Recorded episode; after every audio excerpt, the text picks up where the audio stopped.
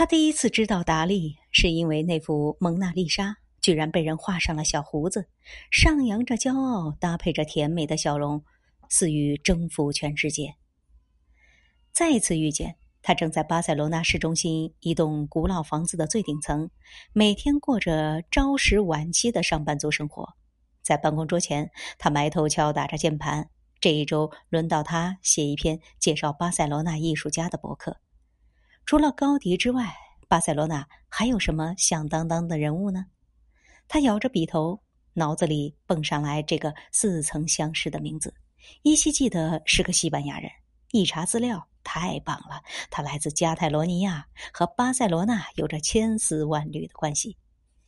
点击几幅他的作品，他没有看懂，只对那扭曲的钟记忆深刻，却也并无多大感想。